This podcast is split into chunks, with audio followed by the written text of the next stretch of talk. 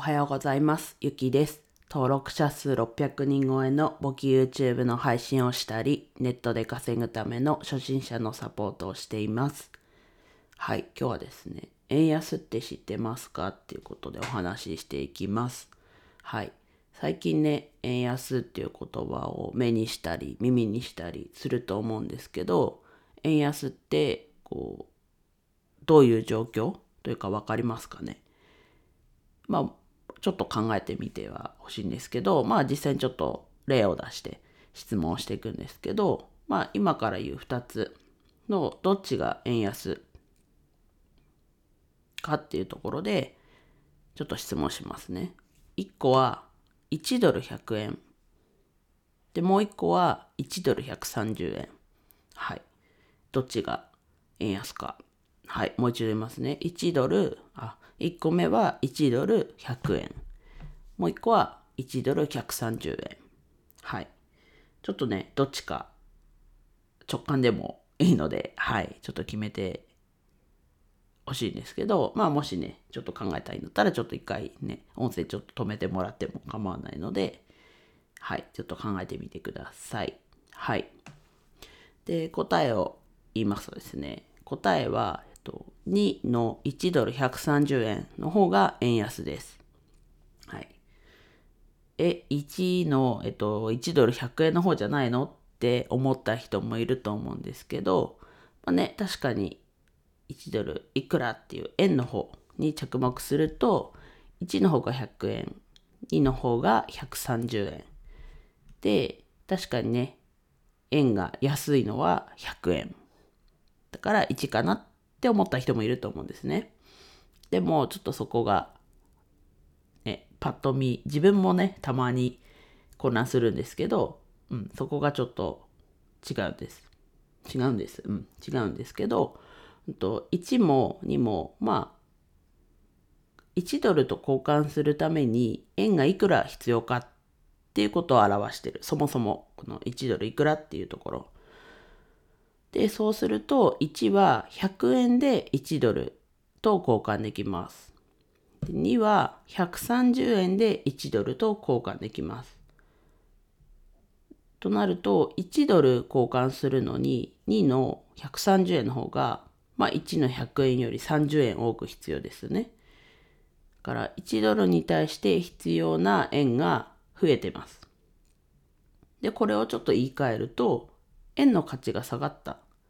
1ドルゲットするために円がいっぱい必要になったってことは、円の価値が下がったっていうふうに取れると思うんですけど、ここはわかりますかね？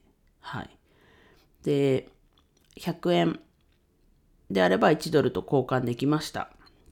でも円安になると、130円ないと1ドルが交換できなくなるっていうことですね。はい。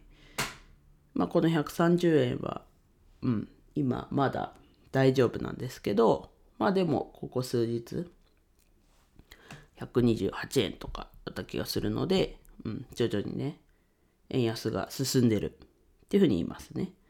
で、なんだろうな。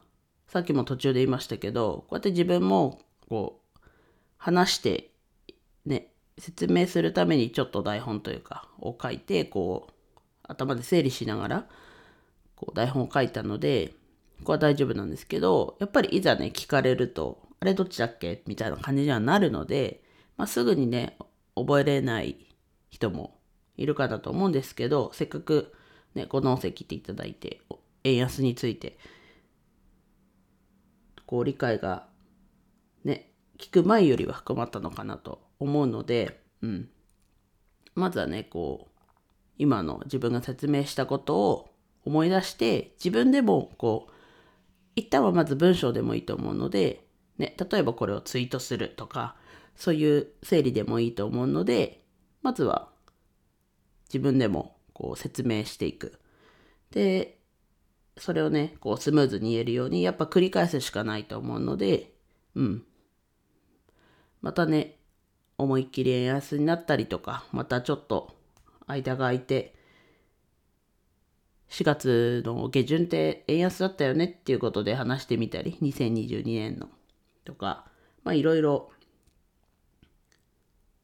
引き続きね、今後も、今度はもしかしたらね、円高なりましたって、いや、ちょっと考えにくいんですけど、あったら、今度は円高っていうことで逆で説明はしてみますけど、結局、そこって円高がかかれば円安もその逆だよねっていうことで、わかる、わかるというか、うん。ってことなので、まあね、また定期的に話したいなと。はい。で、そしてちょっと今度話題にしようかなと思ってるのが、まあ、円安っていうのは何が問題なのっていうことでお話ししたいなと思ってるので、また、はい。その際は聞いていただければと思います。はい。円安についてお話したので、まあその逆が円高なんだよってことで、円安と円高、皆さんも覚えていきましょう。そしてアウトプットして、自分の身に、こう、なるように、工夫もして、はい、いきましょう。はい、では以上です。今日も一日楽しく過ごしましょう。ゆきでした。